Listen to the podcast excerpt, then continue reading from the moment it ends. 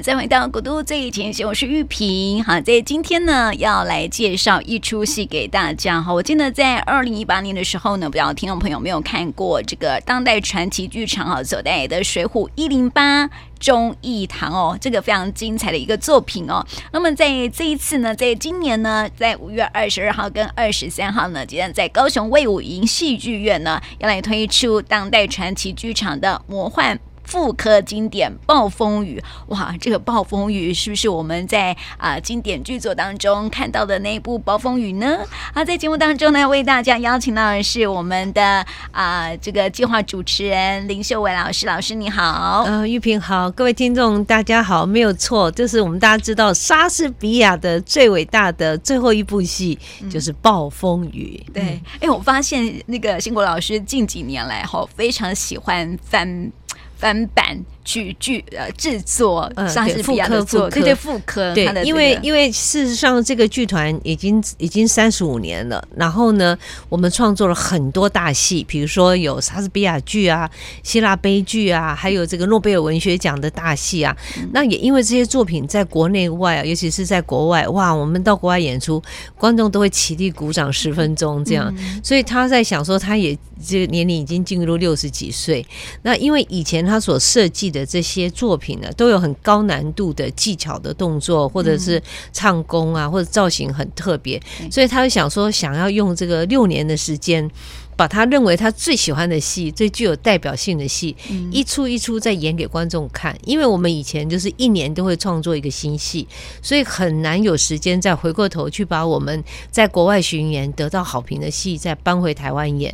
那所以你有没有发现，就是说我们最近都经常到魏武营或到台工歌剧院演出，因为我们的戏实在是太大了，那太大要。带带从呃台北带过来要花很多钱，要贴很多钱。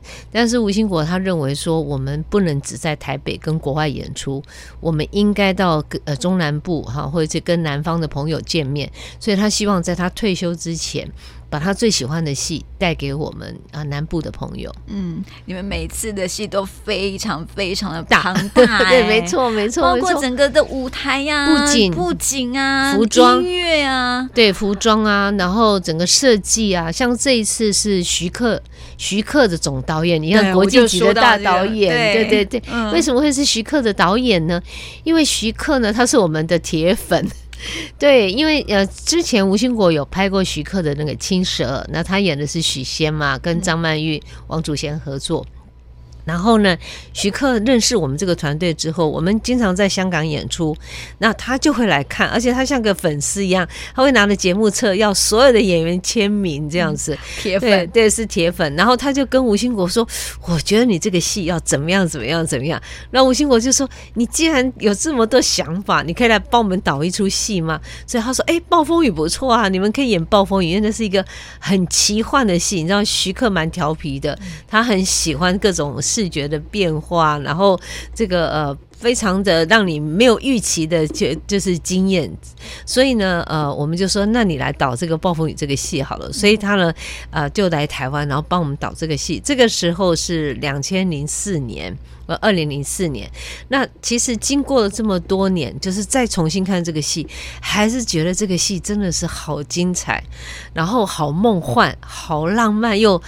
好幸福的感觉，很温馨的这一出戏，所以希望能够介绍给大家。嗯，我们看到这个当代传奇哦，他的创作真的是非常非常多元哦。有我们之前看到的李尔在此，对，一个人的独角戏哦。这个戏在呃，因为这也是我们复科的第一出，就是吴兴国一个人的独角戏。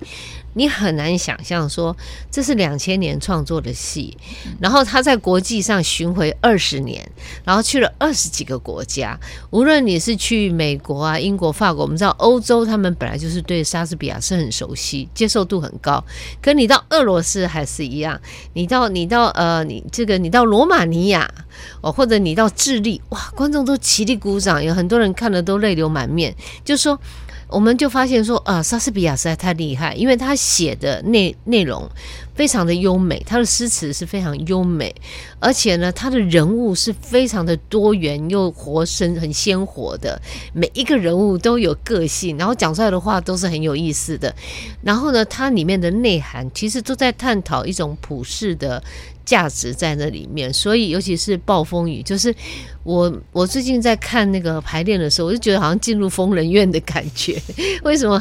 因为这个戏很特别，因为它是讲一个魔法师他周边的世界。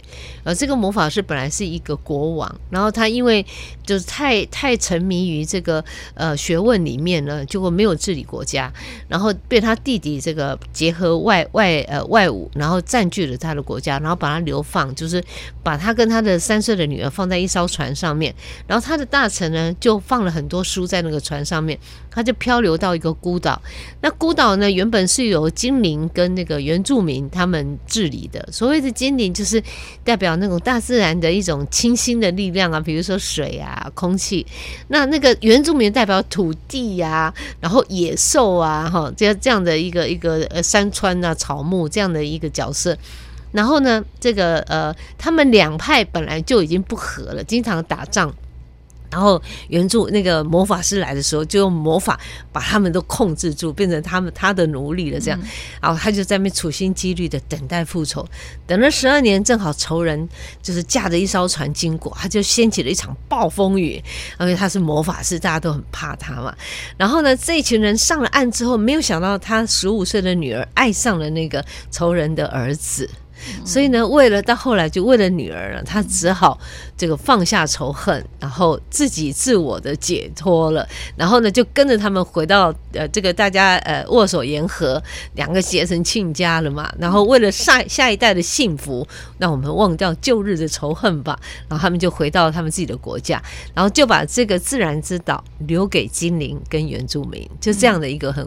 很幸福温馨的故事，对。但是如果单听他的名字哈，暴风雨啊，就是我这其中又有什么样的奇幻的事情发生？这样子哦，我觉得这个莎士比亚厉害的地方就是他有很多的，就是每个人呃故事主角都有他自己个人的特个性嘛，而且是非常鲜明的哈。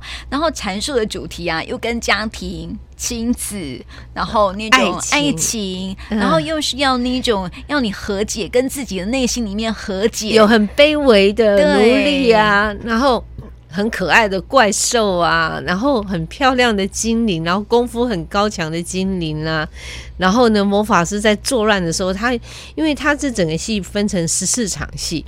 所以呢，它它的奥妙是在哪里？就是说，比如说你两个小时的戏，比如上半场一个小时，下半场小时，它跟翻书一样，它那像魔法师的宝典，它就翻出来给你看。哦，殖民时代的航海，航海的那种船难。所以我们一开始有一个船歌，你知道吗？嗯、嘿吼吼嘿吼吼，很像那种，很像那个悲惨世界嘛。他一开始不是一群人在船上这边拉纤，有没有？对，然后他就经历一场暴风雨，然后精灵就从空而降，而且我们的精灵很厉害。那个呃，叶锦添的，就是奥斯卡金像奖的那个服装设计，叶锦添他设计的服装超漂亮的，全部是透明白色的飘逸的服装，然后还踩呃这个后面还扎了两个很长的靠旗，这样，然后他是踩着敲，踩着三寸金莲，要跟这个在呃跟那个。金呃，跟原住民在对打，所以那个技巧要非常非常厉害。这样，然后我因为我也上场跳了，我就我就演那个原住民的祖灵，然后带着勇士去跟精灵对抗，所以那场戏真的很精彩，大家可以来看。啊、呃，那个艾丽尔就是精灵的头头啊，他是男生，他扮成女生。哦，他的名字叫艾丽尔，很很很女性哎。他是艾丽尔，但是他的原名叫杨瑞宇。然后呢，他是呃男的男旦嘛，男旦男旦的厉害在哪里呢？第一个，他的身体是很有力量的，可是他又很娇媚，那他可以做女生做不到的动作。那比如说他踢枪就很厉害，但枪就满天飞。他从前面踢、后面踢、跳起来踢、躺下来踢、下腰踢，他都可以踢这样。所以每一次他演戏的时候，有时候观众看他的戏会掉眼泪，因为会觉得哇，这么难的动作，他到底小时候挨了多少打，他才可能这么厉害这样。所以大家可以不仅在这个，我们希望 这个戏他后来看一看，有点像儿童剧啊，就是说。好像那种童话故事说，哦，一切都很美好那样，世界都非常美好。那我觉得，呃，就像台湾现在很需要一场暴风雨。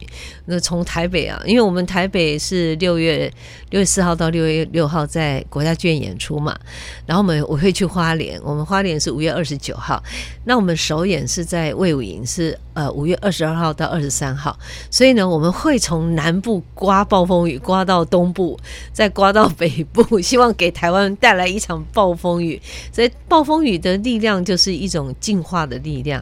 然后让大地重生的一股力量。那这个这个戏也在讲，只有放下仇恨。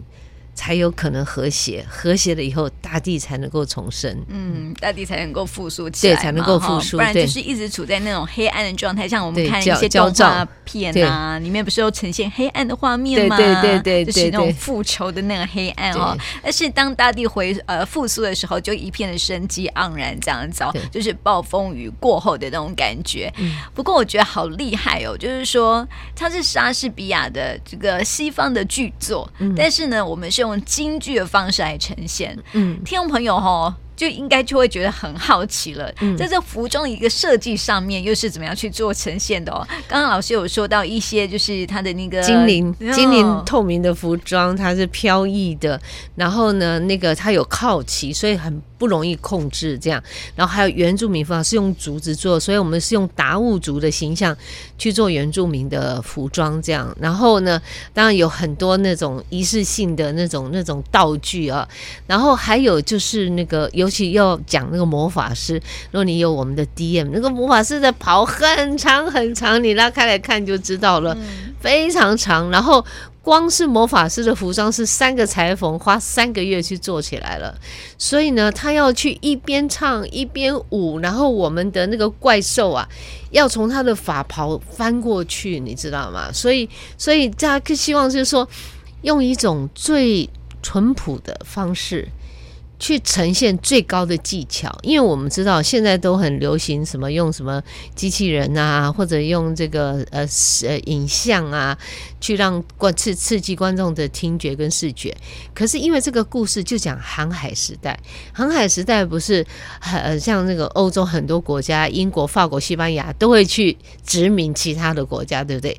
他多多少少莎士比亚很大胆，他敢在英英女皇。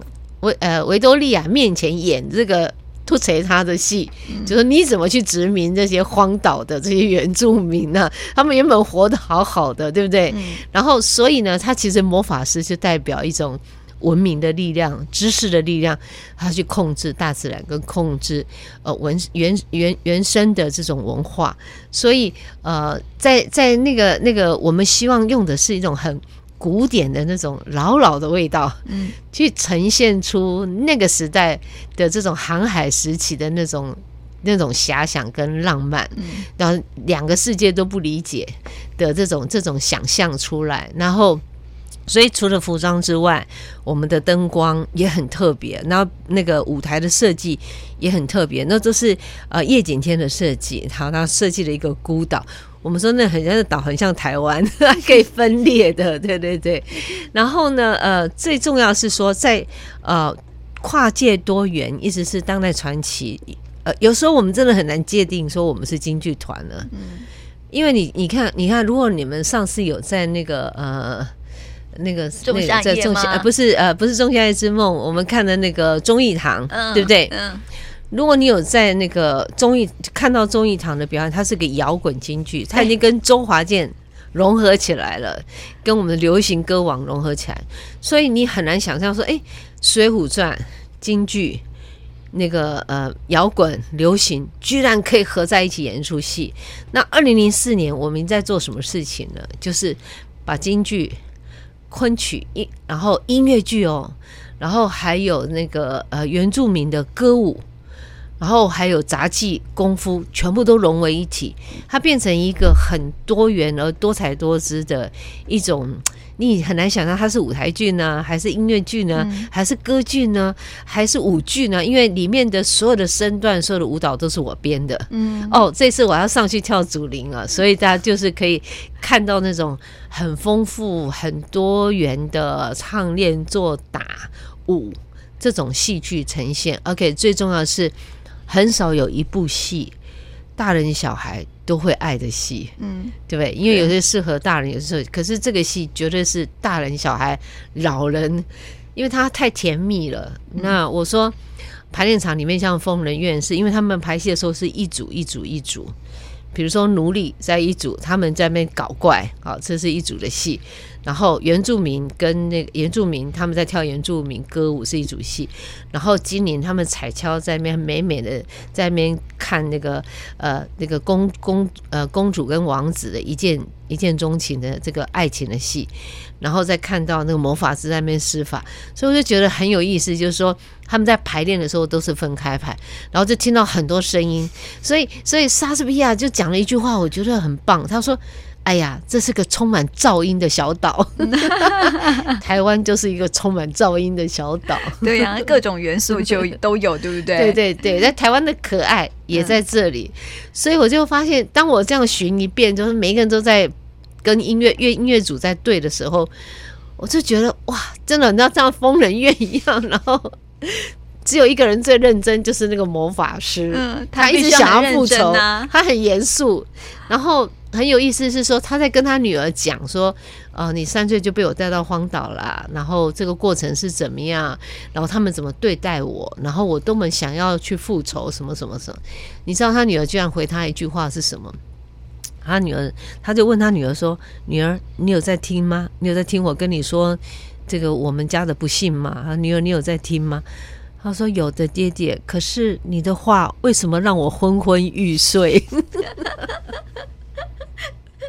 反映他这个当下状态，然后观众就哇哄堂大笑。也就是说，这个戏真的可爱到说看起来是个悲剧，但是事实上。里子就是从里面看，它是个喜剧，你知道吗？很好笑的喜剧，所以它反差实在太大了。嗯，对，名连名字都很那个啊，嗯、都很像悲剧一样，有没有？对，对对。但是它其实是很很奇幻的一部戏，也难怪说，哎，其实小孩跟大人都会非常喜欢的一部戏，因为它有结合了魔法哈，还有好多元素，譬如说小岛里面啊有精灵啊，这也是小朋友非常喜欢的。还有野兽，还有怪兽，哦、对对，还还有一个调皮的小丑，就是水手长。他很调皮，他在那边跳来跳去，还有猎狗。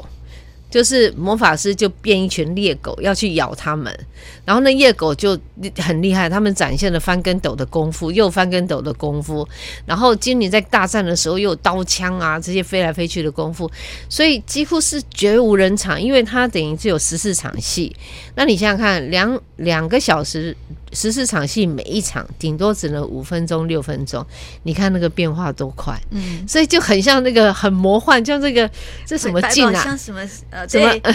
呃，魔幻镜，万花筒，万花筒啊，对 对对，很像万花筒，就一转哎，一个画面，一转一个画面，一转一个画面，这样很可爱，很可爱的戏。那我觉得，我有时候会在想，就是说，呃，当代传奇剧场做的戏，比如说在三十五年前我们做了《欲望城国》，然后我们三十周年在演的时候，我们不管是在台湾演，或者在国外演，或者在大陆演，大家都有一个共同的想法，这个戏还是很新呢、那台湾现在还没有这样的戏啊，那大陆也没有这样的戏啊，在那个时候就很有电影感，很有舞台剧的感觉了。因为我们的服装并不是现，其实你现在歌仔戏看它还是全部用明朝的服装，有水袖啊那些服装。可是《欲望城国》已经没有在用明朝的服装，它没有水袖了，它很像电影了。比如说我们看三国，它就会回到三国的那个服装美学，它的建筑。然后我们演《欲望城国》的时候，我们就把它放在东周列国，所以我们整个服装美学都换掉了。所以现在看起来，我们的每出戏现在看起来还是很新。比如说，我们前不久二月演那个《罗兰女》，它是一个很时尚的服装，那是在一九九三年的创作，而且没有锣鼓点，也没有京剧唱腔，然后是魏海敏跟吴兴国主演，然后力量非常强大，这观众都觉得好震撼，而且觉得好像。未来的十年可能都不会有这种戏，就是在我们在一九九三年，我们就非常叛逆哦。现在叛逆是一股力量，已经是赞美啊。以前的叛逆，你要革命啊什么，大家就会觉得会抨击你。嗯，但是现在叛逆是一个好的名词，因为大家还是希望你能够对呃跳脱，对，跳脱，然后可以开创，对不对？嗯，然后有一股新的力量，可以可以再生，可以翻转，可以活化我们的传统。那现在在看暴风雨，你会觉得说有什么意义呢？其实我在看的时候，我真的觉得很高兴，在这个时候演暴风雨，因为第一个，嗯，因为现在呃这个气候异常，气候异常呢，这个戏其实它一直在讲的是怎么样回归自然，归返自然，怎么样可以放下对立、战争跟仇恨。把幸福带给下一代。那在这个时候来演这个戏，呃，他们到最后把这个岛还给空气、还给水、还给土地、还给野兽。我们要尊重大自然，这个是我就觉得很多人说这是莎士比亚他最后一部作品。也是他留给人类的一个祝福，嗯，所以这个也是我觉得给全人类的一个祝福，所以我觉得这个戏在这个时候演是非常恰当的，嗯，刚好是一个反思哈，而且他讲的又是道，嗯，好贴近我们的岛，对对对对对，而且我是觉得说，呃，这其中有一个大臣呢，他讲了讲了一段话，我觉得太美妙，因为。这这个这一群这个呃坏人啊，就是说这群霸占人家国家的这些国王啊，还有他的弟弟这些大臣，他们被冲上岸的时候，每一个人都哭哭啼啼的，就是说 这个是什么地方啊？简直是一片荒芜，然后了无生机。我看到自己的坟墓这样子，结果他的大臣有一个大臣就讲了，唱了一篇大道理，哇！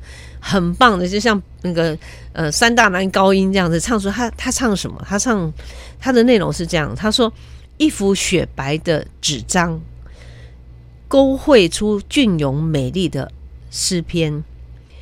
一座荒芜岛能引发神思遐想。倘若是让我来统治领航，再不分贫贱高低富贵样，再不用学问买卖与经商。大自然赐我丰饶供养，能建起精神世界伟大殿堂，皇宫、花园、法院、监狱、阶级、婚姻制度，全部都要废止，再也没有抢劫、诈骗、贪污、盗窃、私饱中囊。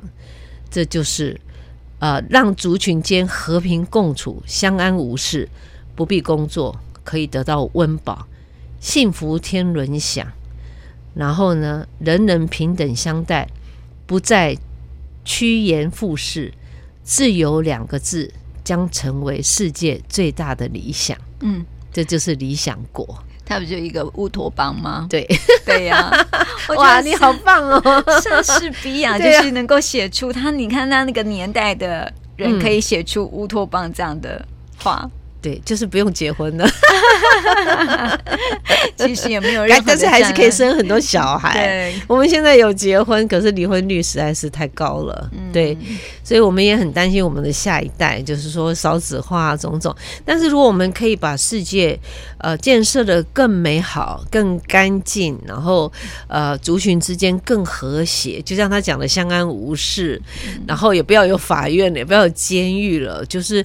表示说没有发生什么什么不好的事情，教育做得好就不会有监狱这件事。对对对对，所以我是觉得，如果你可以把你的小孩啊、呃、你的家人，然后青少年带来看这种戏，而不要每天都在都在做这个看新闻、酸酸文呃酸民是，嗯，然后发出一些恶毒的文章。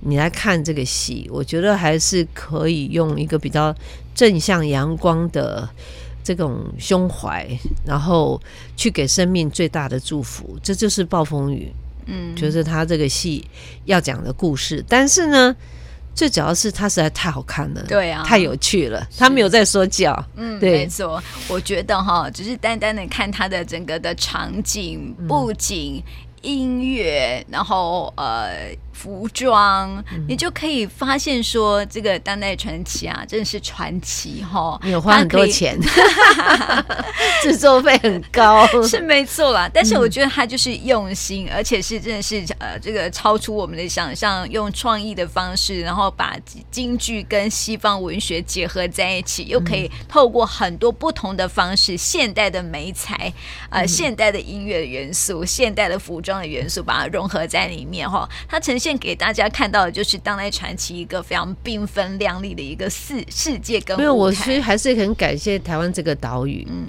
因为我觉得台湾它当然它最开始我们有很多从呃大陆那边移民过来啊。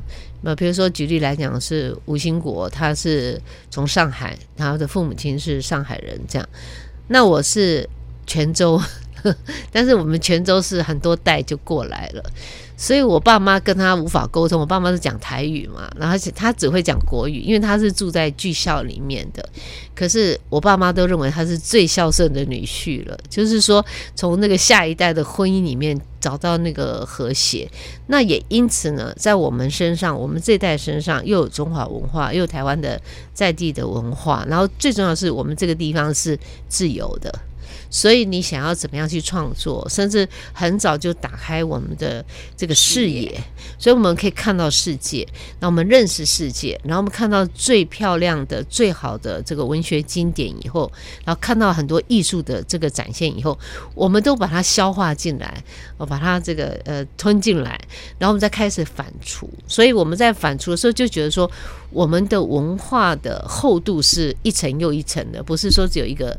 单向这样，所以我觉得台湾就是一个文非常有文化厚度的跟磅礴的这样的一个。虽然因为我们出国的时候啊，通常国外的媒体啊，他们都会这样来评论说，虽然这个团队来自一个遥远的小岛，对他们来讲是遥远的小岛。你去美国演，他倒是遥远的小岛这样，但是呢。他们有一个磅磅礴的文化国度，他们是来自一个磅礴的文化国度。我觉得我们不应该我们在一个小岛里面，而把我们心胸变得很狭隘。我们就应该像那个黑豹里面的那个，那个是什么国呢？嗯，就是乌乌托邦了。对对对，这个这个地球的最后一块净土，什么东西的？对对对对对，可能年轻人会比较知道这样子。对，所以我是觉得说，我们这里的人应该要。提升我们自己的生命的品质，然后用我们所从，比如从中华文化得到的这种老庄的哲学，老庄哲学就不是比较规范自然的，然后尊重人的心灵，这样，那用这个来让整个呃，以这个理性或者以这个唯物论的这个西方的这个世界文化，可以融入各。比较是唯心论的这个东方的文化，然后求得理性与感性的一种平衡，那世界就可以相安无事了。所以，我们以前我们在做西方的经典的时候，我觉得会比较要一直想要得到西方的认可。所以我们刚开始出国的时候，都会有时候会得到有些不公平的评论，比如说，嗯、为什么京剧唱腔那么尖，好像那个猫。被关在笼子里面，这样。那我在想说，那你唱那个那个莫扎特的那个那个天后的那种那种女高腔，我也觉得很刺耳啊。你懂我意思吗？就是说，如果你彼此不尊重，你就会去看轻他人了，因为你不认识他的文化。所以一刚开始呢，像呃将军踩的那个厚底啊，他说你干嘛踩在船上演戏这样？所以我是觉得那个都是很没有文化的人。即使他是，即使他是什么《泰晤士报》还是什么报，我管你什么报，可你出来的见识就是很狭隘。那所以我们前几年就一直想要得到国外的认可，但是我们很幸运，就是说我们在剧场内都很受欢迎。比如说我们在英国皇家剧院也好，不，即使我们在圣保罗国家歌剧院也很好，都是卖满的。然后在爱丁堡两次都是卖满的，然后。甚至我们到那个亚维农的教堂宫廷，四千多个观众也是卖满的，一定是全体起立，给你一个很长的鼓掌，那代表是他给你一个最高的推崇。那慢慢慢慢，我们就建立自己的信心，就是说，刚开始我跟你学习，可是到后来我们互相学习，你学习我怎么用我的禅学、我的佛学来跟你讲上帝已死这件事情，用人的存在是为什么存在？所以我们也等待果陀也很得到很高度的评价。可是我们是用佛学跟禅学去对应他的西方的上帝的信仰，所以我想，这个为什么当代传奇剧场它能够搭起台湾跟世界的戏剧的桥梁？这个原则是很重要的。嗯，嗯，对，所以这么精彩的作品哈，在国外很多的作品，我们都是相当受到欢迎的。嗯、那么在台湾呢，我们也希望说，台湾我们自己的人赶快去买票，对，一定要好好的 上那个两厅院的这个 Open Text，对，对。然后我们在二十二、二十三号在魏武营演出，这个也是。真的是花很多经费，因为有呃将近二十位乐师，而且是乐师的组合很有意思，它有原住民音乐，它它有西方的乐器，它有东方的乐器，所以已经算音乐剧了啦。嗯，然后演员有二十位。然后，而且里面哦有很多小鲜肉哦，对对 对，没错，都是帅哥，都是帅哥美女，美女对对 对，对都二十岁而已，都很厉害。看他们演戏，你会觉得赏心悦目，而且很受鼓励，因为啊，年轻人这么上进哦，真的是太棒了哦。然后还有就是，当然会有舞台的音响啊、灯光啊、舞台技术人员也非常的多，所以要把这样的戏带到南部来，一定都是贴很多经费的。但是，所以希望大家买票进场来支持我们，所以我们很快再带另外一个好戏，在吴兴国退休前，把他一出出好戏呈现给大家。嗯，真心期待。